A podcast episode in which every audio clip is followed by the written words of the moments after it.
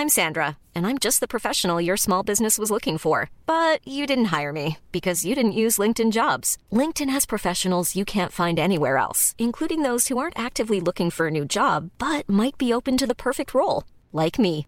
In a given month, over 70% of LinkedIn users don't visit other leading job sites. So if you're not looking on LinkedIn, you'll miss out on great candidates like Sandra. Start hiring professionals like a professional. Post your free job on linkedin.com/people today.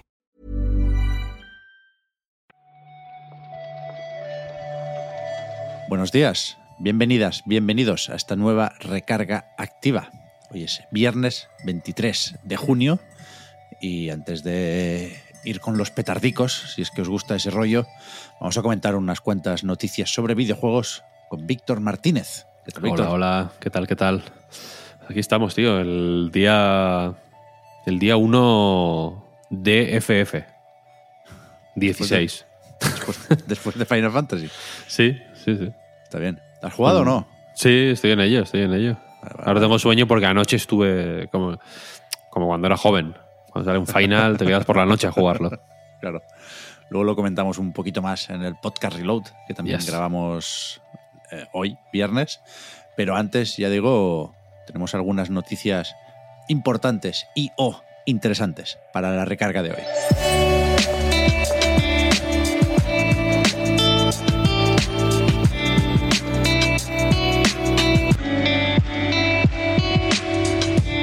Resulta, yo no lo sabía, yo tenía esto más o menos en mente que iba a ser durante el verano, pero no sabía que empezaba ayer mismo, el día 22 de junio, este, ¿qué? este juicio, esta vista, esta audiencia, el procedimiento legal, digamos, eh, de la Federal Trade Commission contra Microsoft para decidir en los Estados Unidos qué pasa con la compra de Activision Blizzard. El último Entonces, evento del E3, se podría decir. Claro, claro. El Summer Game Fest no termina. Después del direct se va alargando como un directo de estos extensibles, pero que por supuesto no, no, no sabemos cómo va a acabar esa posible adquisición. Son cinco días, creo, de vista y después supongo que habrá que retirarse el juez a meditar, pero sí que de, de los testigos de estos días van saliendo noticias barra secretitos, un poco como pasó con lo de Epic y Apple, que creo que son bastante... Joder, me sorprende que nos enteremos de esto, vaya, a través Sí, de un juicio. es, es el tipo de información que normalmente parece que está un poco. Se guarda en secreto, por motivos evidentes, como ahora comentaremos.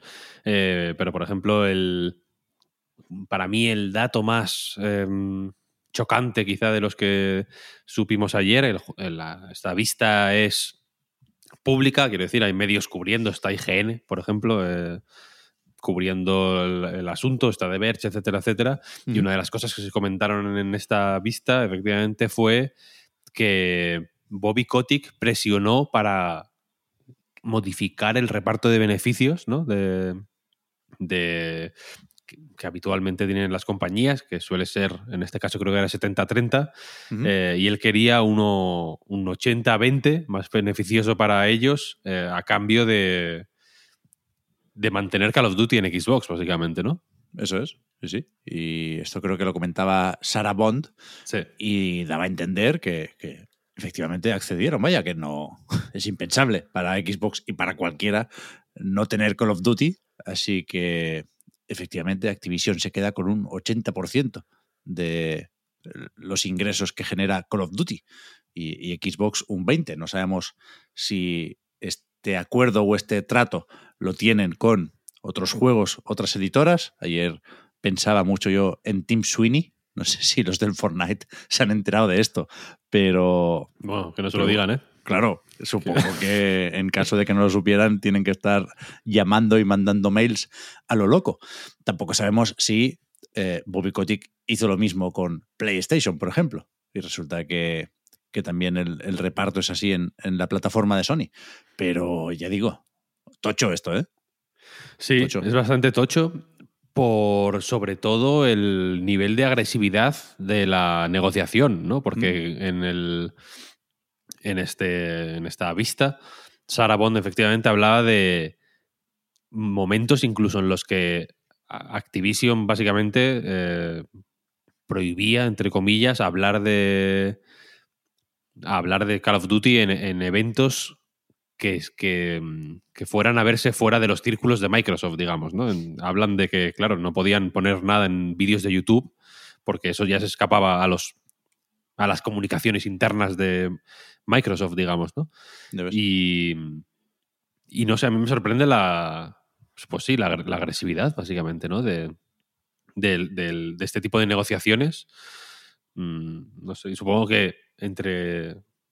Ahora se entiende la actitud de Kotick en, en, las últimas semanas, que ha sido bastante menos perfil bajo de lo que llevaba un tiempo estando, ¿no? Sí, sí. Al revés, ha sido bastante pecho palomo, si se me permite la expresión. Sí, sí, sí. sí. Eh, y efectivamente, aquí estamos conociendo un porcentaje de la película el 16 barra 21% de la película, si atendemos también a los porcentajes de mercado que se dieron en, el, en, estas informaciones, ¿no? Es verdad. Eh, a, falta por ver que, pues en fin, qué otros repartos de beneficios hay en otras plataformas, efectivamente, eh, en qué efectivamente, que, y falta también por ver qué pasa a partir de ahora. El Slack de Epic Games debe ser, debe ser ahora una fiesta, efectivamente.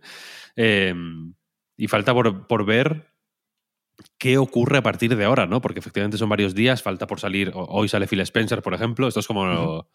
Phil Spencer igual es el, cabeza de cartel, ¿no? Como si esto fuera un, macro festival, que ahora están muy de moda.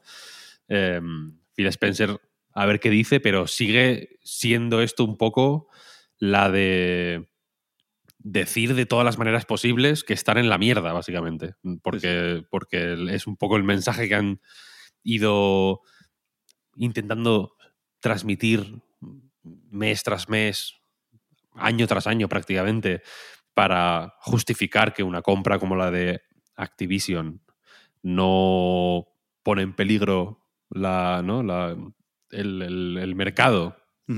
Porque su posición es suficientemente débil como para que esto no sea una. no tenga riesgo de monopolio, sino que simplemente equilibre un poco la balanza, básicamente. Y, y, habrá que ver. Yo esta, la de Kotick, no me la esperaba, la, de, la, del porcentaje de mercado, que se habló, ¿no? De que el, tenían un 16 de ventas de software, supongo, o de juegos, y un 21 de hardware.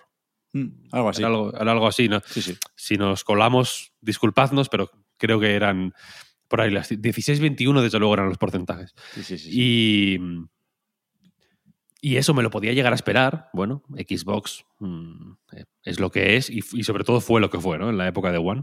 Pero esto de Kotick ha sido un plot twist que no me, que no me esperaba. Sí, sí. Aquí volvemos un poco a, los orígenes del caso Activision Blizzard, ¿no? Que últimamente estábamos hablando más de eh, la nube, porque desde la CMA en el Reino Unido bloquearon, a falta de apelación, la operación precisamente por eso, ¿no? Por la posibilidad de que se pierda competitividad en el mercado de la nube. Y aquí, pues está, volvemos un poco, no, no es que queramos, ¿eh? pero volvemos a la guerra de consolas. O sea, Microsoft en sus declaraciones, en sus PDFs eh, relacionados con este caso, habla, le explica al juez lo que es la guerra de consolas. Es hmm. bastante curioso. sí, sí. Decías efectivamente, Víctor, que hoy toca escuchar a Phil Spencer, también a Jim Ryan, que creo que no está por ahí, que manda un vídeo eh, respondiendo, entiendo, a, una serie de preguntas. Ayer se habló de Jim Ryan porque Microsoft sacó un correo en el que decía que daba por hecho que Call of Duty seguiría eh, publicándose en PlayStation y que por lo tanto estaba más o menos tranquilo, que es algo que contrasta con algunas declaraciones que ha hecho también diciendo que sin Call of Duty eh, no saben qué será de ellos, pobrecillos. Y, no sé cuándo saldrá Bobby Kotick, pero efectivamente hay, hay declaraciones para rato con estos cinco días. El que sí estuvo ayer aquí es Pete Hines de Bethesda, que soltó otro titular. Resulta que el juego de Indiana Jones de Bethesda, el que está desarrollando Machine Games, con producción del mismísimo Todd Howard, comentaba Pete Hines que esto, cuando se anunció iba a ser, o en un primer momento iba a ser multiplataforma, pero después de la adquisición pudieron renegociar el contrato con Lucas o con Disney y que ahora será exclusivo de Xbox y PC. Mm, efectivamente, la idea, pues eh, supongo que era sacarlo también en Play 5 en algún momento y se, pues, se, descartó tras la adquisición, que fue un poco lo que le pasó a Redfall también, ¿no? En Mm. realidad. Sí. Creo que el caso es similar en, en tanto que Play 5 se, se descartó de manera extraoficial. Lo de que Redfall estaba planeado para Play 5 tampoco se dijo nunca de manera oficial, creo recordar, sino que lo, lo dijo eh, Jason Schreier, por ejemplo, en lo de Bloomberg y se y no sé, me quiere sonar que ya se había dicho en alguna vez, en alguna ocasión, vaya, pero no era no- nunca se llegó a anunciar para Play 5, ¿no? Creo. Esto, esto no lo tengo ahora delante, pero anunciarlo desde luego no. Pero me parece que hace no tanto, es decir, cerca del lanzamiento, en una entrevista para promocionar ya el lanzamiento, Harvey Smith sí lo dijo.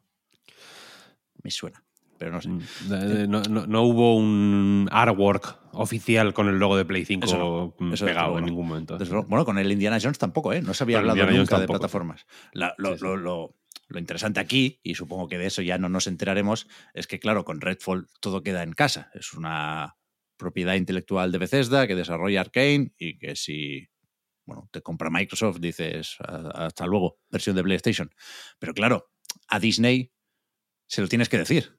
que- Que te gustaría no sacarlo en Sí, sí. PlayStation y que por lo tanto vas a, perder ahí un montón de ventas, porque es una plataforma importante PlayStation, claro, pero también porque en Xbox y PC sabes que mucha gente lo va a jugar vía Game, Game Pass. Pass, claro. Sí, sí. Con lo cual hay que, hay que cambiar la letra pequeña y ver qué pasa con los royalties ¿eh? para, para contarle esto a Disney. Mm. Desde luego, desde luego, el, el tema de si saldría o no en PlayStation fue uno de los, pues en fin, uno de los que salieron todo el rato cuando se anunció este juego. Mm. Por motivos, bueno, pues por ganas de jugarlo, supongo también, ¿no? Si, si no tienes una Xbox o un PC para correrlo, pero también por cómo encaja esto en la pues en todo el discurso de Xbox barra Phil Spencer sobre hacer llegar eh, los juegos y las IPs y los universos, etcétera, etcétera, al mayor número de jugadores posible y tal y cual. Claro. Eh, que, que entiendo que ahora tiene un, tiene un interés en el caso de, eh, de este juicio m- mayor, ¿no? En realidad, que sí, que, que- que más, más allá de los foros, quiero decir. Sí, sí, sí. Seguiremos pendientes, ya digo, de que se comenta por aquí. A mí me gustaría escuchar en directo algún, algún fragmento, Víctor, de, de esta vista. Sí, mm, sí, sí. A ver cómo, cómo es el ritmo de, de esta no conferencia del no E3. Pero de momento, eh, esto es Hablando del E3, ¿no? lo que nos llega efectivamente del juzgado. pero hablando del E3, en otro PDF, que es la, la- la forma de sacar las noticias estos días, resulta que hemos visto, ya digo, en un PDF de el Departamento de Turismo de Los Ángeles, que eh, de alguna forma ellos saben que no habrá E3 ni en 2024 ni en 2025. 2026 sí, ¿eh? 2026 lo esperamos con ganas. ¿Qué tendrían? ¿A- ¿Acordado o reservado el Convention Center hasta entonces, supongo? Hombre, digo yo, ¿no? Este tipo de cosas supongo que se planificarán con cierta holgura para que no te lo quiten de pronto. Imagínate tener que cambiar todo eso. Pero esto, desde luego, mm, se, se habla, o sea, quiero decir, se habla eh, explícitamente de cancelación, así que entiendo que había efectivamente algún trato para esos años, Sí, sí. en realidad. Así que nada, pues chao, chao, ¿no? Sí, sí, lo podíamos imaginar, pero un poco el, el meme este de Matrix de Not Like This, ¿no? Que nos, nos hemos enterado no solo con un PDF del Departamento de Turismo de Los Ángeles, sino que es una, como una nota al pie, es un- un- una aclaración, un asterisco. Mm, un asterisco, literal, sí, sí. Sí, sí, en plan, pone una cifra, no sé, supongo que será de facturación por el alquiler de, de esos locales, ¿no? El asterisco y debajo pone, eh, esto tiene en cuenta ya la cancelación del E E3 2024 y 2025, en plan, ¿cómo? Que lleva desde el 12 de junio esto colgado y no nos habíamos enterado, ¿eh? Nadie se había enterado, sí, sí. El secreto mejor guardado de, de la historia, sí, sí. Pues nada, como dices, a ver si, si para el 26 podemos volver. One size fits all seems like a good idea for clothes until you try them on. Same goes for healthcare. That's why United Healthcare offers flexible, budget friendly coverage for medical, vision, dental, and more. Learn more at uh1.com. Hi, I'm Daniel, founder of Pretty Litter. Did you know cats tend to hide symptoms of sickness and pain? I learned this the hard way after losing my cat, Gingy. So I created Pretty Litter, a health monitoring litter that helps detect early signs of illness by changing colors, saving you money and potentially your cat's life. Pretty Litter is veterinarian developed, and it's the easiest way to keep tabs on your fur baby's health right at home. Go to prettylitter.com and use code ACAST for 20% off your first order and a free cat toy. Terms and conditions apply. See site for details. Eh, y hoy, que es 23 de junio, aparte de eso, la verbena de San Juan, es el cumpleaños de Sonic, el erizo. Hostia. Sonico Bonico. Y para celebrarlo, una vez más, una vez más, desde Sega han preparado un Sonic Central, que es un eventito de estos que sir- sirve o servirá para enseñar algunas novedades, yo me imagino que de los juegos ya anunciados, ¿no? De la mascota. Supongo que sí. A ver si hay alguna sorpresa. Que últimamente Sonic está muy de sorpresas, ¿eh? ¿Te has dado cuenta? El, de, No. el del asesinato, el, El del Sonic este... No me acuerdo ni cómo se llama, lo siento. El Superstars. Sonic Superstars. Hombre, buenísimo. Claro, no, pero que tienen... que hay movimiento, quiero decir, en, en la Sonic Central. Hay, hay ganas de ver qué reportan. Yo tengo ganas de ver un poquito más de Superstars, efectivamente, y habrá que ver qué más, yo qué sé, si, eh, si sacan algo y si no, seguramente algún meme sal- saldrá. Aquí suelen salir memes de- en el Sonic Central. ¿eh? A ver, a ver. Lo comentaremos ya si eso el lunes, Sí. Hasta entonces no hay recarga activa. Los fines de semana todavía no, no nos animamos con esto de los videojuegos. No sé si el juicio seguirá, Víctor. Entiendo que no, ¿no? Que hay parón el fin de. Hombre, la- a ver, la justicia no, tiene, no Eh. entiende días de la semana, ¿eh? Es verdad. O sea, hay que ser justo el lunes, el domingo, el miércoles por la tarde. Eso, es- eso, no, eso no cambia, vaya. Sobre todo hay que ser justo, de hecho, sábado y domingo. Joder, sobre diría. todo, sí, sí, efectivamente. Así que ya, ya veremos qué pasa, pero el lunes vuelve la recarga activa. Muchas gracias a todo el mundo por el apoyo en patreon.com barra a reload. Nos vamos a grabar el podcast Reload, a hablar un poquito más del Nintendo Direct, de Final Fantasy, no sé si de Tears of the Kingdom, Víctor, nos queda algo por decir. Puede ser, puede ser, puede ser. The yo tengo una lista de juegos. Es que, a ver, llevamos unas semanas con mucho reload, pero con muy poco juego Sí, sí, por sí, el. Summer Game Fest. Yo tengo una lista Hay que compensar. abru- abrumadora, ¿eh? Te lo digo, Pep. Cuando te, lo- te- te vas a morir cuando te la, cuando te la enseñe. Ahora, ahora la miramos porque además también hay las demos de Steam, un montón de movidas. Sí, sí. Pero de momento, poco a poco, pasito a pasito. Gracias, Víctor, por haber comentado hoy la jugada. A ti, Pep. Seguimos hablando ahora. Hasta luego. Chao, chao. chao. chao.